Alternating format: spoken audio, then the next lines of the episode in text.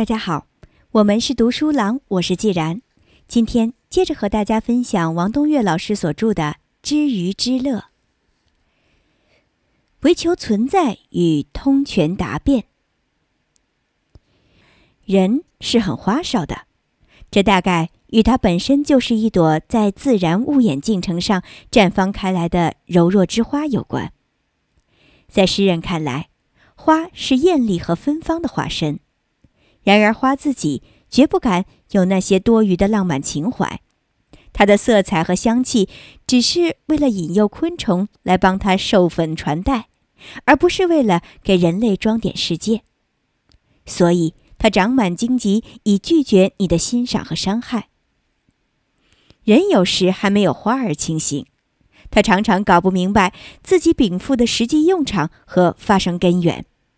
居然自己欣赏自己，然后接着糟蹋自己。譬如，对于任何动物来说，味觉都不过是一种能源指示器。你品尝某物香甜，大多是由于你的机体正需要或缺乏其中的营养素；反之，你品尝某物苦涩，大多是由于它含有可能危害你的毒素。不是那东西本身就具有或苦或甜的天然味素，而是你的感觉器官必须把它分辨为或气或取的选择对象。换言之，你的味觉设计并不是为了让你探求物本身的性质，而只是为了达成对你自身生存的维护。所以，但凡是既无益也无害的东西，例如木头。你咀嚼起来就无苦无香，只觉得乏味。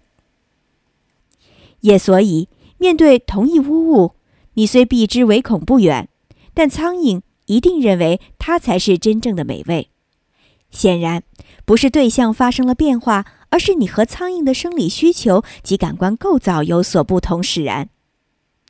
达尔文的父亲是一位医生，他深通上面所说的道理，因此从不主张病人忌口。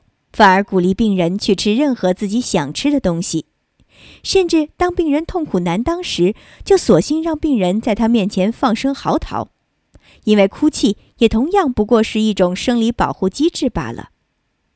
回头再看人类现在造出的种种味素和香精，它虽然可能调香了你的舌头和鼻子，但却遮蔽了你的天赋判别能力。或许那香味底下所掩盖的。正是你原本需要逃避的某种损害也说不定。人毕竟只是一种动物，动物的任何品质都具有特定的求存意义，而且唯其有利于求存，这些品质才能在自然选择的作用下被保留或发扬。尽管高尚的人类总想对这些生物禀赋给出某种道德等级的划分，其矫情之状足以令鼠辈作呕。早年有人观察到，老鼠遭遇蛇袭，总是立刻吓得呆若木鸡，一动不动地等待它的天敌拿自己来饱餐一顿。于是鄙夷之情油然而生，胆小如鼠的贬语中外通行。以后，生物学家发现，凡是呆立不动的老鼠，大多有望偷生；反倒是落荒而逃的老鼠，一定被蛇吞噬。原来，蛇的视力极差。昏暗中，巍然屹立的鼠身，俨如一尊僵石。再笨的蛇也不肯冒险用自己的唇齿去碰壁。蛇会在那里守候片刻，静观那尊石影是否逃窜。逃则引动，动则为食。一嘴之劳，斩获不菲。就这样，遇蛇奔命的勇鼠基因逐渐被淘汰无疑，只让那些被吓得半死的雀鼠之孽种广布于天下。可以想见。倘若鼠群中偶或也冒出了一两个屈原、李白似的骚客诗仙，他一定会把老鼠世界中最美好的词藻通通奉献给那般被吓瘫痪的家伙，说他们遇险不惊、沉着如山；接着还要指责那些勇于转移的鼠中鬼雄，全都是鲁莽的懦夫，因为他们的无辜送命虽属活该，死不足惜。然而，他们的现身仰撞了鼠类的天敌，却是一个不可饶恕的罪过，自当予以严厉的申斥。再后来，就连我们那位机智过人的著名侦探波洛先生，想必也不敢忘记鼠辈们的逃生策略和道德评价。当他在尼罗河的游船上遭遇毒蛇时，照例只向同行的助手发出求援信号，静等别人前来助战。自己是绝不肯遵循人间的说教和误导而成一时之勇的。世间万物各有千秋，或者说各有不同的属性代偿，但任何属性都只是为了达成载体的求存，并且都只是由于不得已才变通缔造出这种种代偿产物。动物的智能也不例外。让我们先来看一看，作为智能之基础的神经系统是如何形成的。单细胞生物依靠自身广大的细胞膜来与外界发生物质和信息的交流。之所以说它广大，乃是由于任何物体如果把它分割得越细，则其单位体积所占有的表面积值就越大。若以人体的面积比体积的比值为一。则像大肠杆菌那样的单细胞就达三十万左右。这样一个小体积、大面积系统，自然特别有利于细胞内外之间的代谢沟通。细胞膜上微孔斑斑，通透性很强，这相当于它们浑身上下长满了通天的嘴和眼。所以，单细胞生物具有无与伦比的生命力。单细胞原生动物如变形虫。一旦进化成多孔动物，比如海绵或腔肠动物，如水螅，多细胞之间的聚合随即导致细胞膜遮蔽。好在此刻的细胞排列还只有两层，也就是双胚层，各细胞的部分质膜尚可暴露于孔隙或管腔之中。因此，尽管全身细胞已不能不使自己有所变形，但神经系统暂且可以不必坠生。等到再进化一步，变成扁形动物，如涡虫，细胞的寄局发展到三层以上，也就是三胚层，相当于一部分细胞就被彻底封死。至此，则各细胞的分工必须细化，不同的生物组织有以创立。为了协调各细胞各组织之间的营养配置和功能配合，有些细胞只好演变成神经元，并互相联络，构成神经网。最原始的神经组织就这样应运而生了，而后这神经网会随着物种机体的复杂化演进而逐步形成周围神经节、低级神经中枢乃至高级神经中枢。但无论如何，它的进化发展都只是为了与有机体的生理结构和生存形式相匹配。一旦有了神经组织，动物们便会玩出许多花招。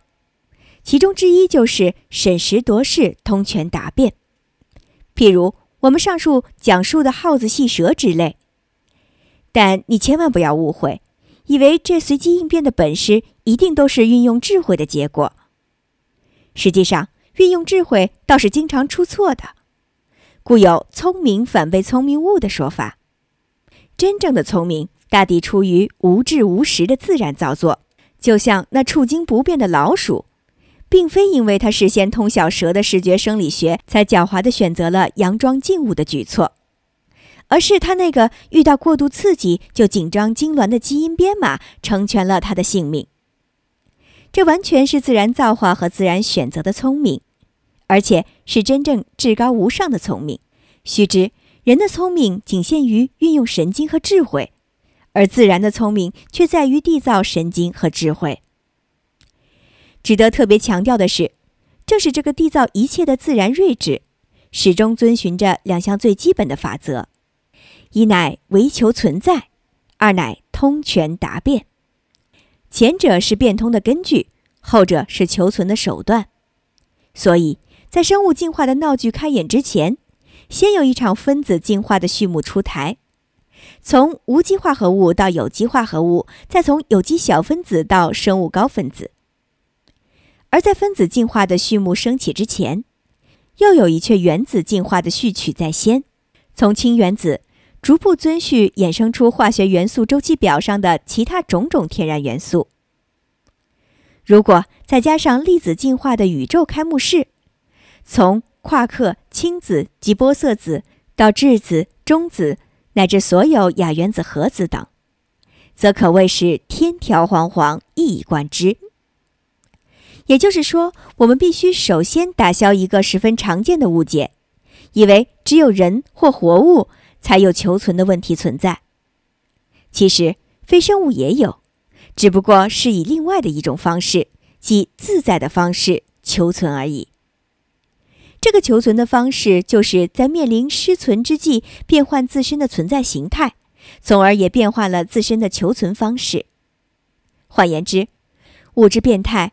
盖由于物亦有不变通，即不足以存在的苦衷。人类的通权达变之能，无非是秉承了识食物者为俊杰的悟性之皎洁罢了。为求存在，这是通解世事和宇宙演化的唯一钥匙。变化是存在趋于失存的必须，存在是衰变以求存续的流程。自古以来，哲人们始终搞不清。在之永恒与变之无常的关系，所以才把哲学上的本体论问题搅成了一锅粥。毕达哥拉斯的数，豪拉克利特的火，柏拉图的形或理念，乃至黑格尔的绝对精神等等，这一切企图在永恒与流变之间寻求存在之本源的努力，终于全都陷入了混乱的漩涡，以至于二十世纪的海德格尔。只好从演成此在的人性之中去畅视存在，结果更把人本身的问世弄成了无本之木或无源之水。看来人类的理智是经不起拷问的，因为他们中间最杰出的思想家尚且说不清为什么存在者在而无却不在。那么，作为人类中的一份子，你还能说清什么是存在，什么是演变？以及什么是人吗？今天就和大家分享到这里。我是既然我们是读书郎谢谢收听再见。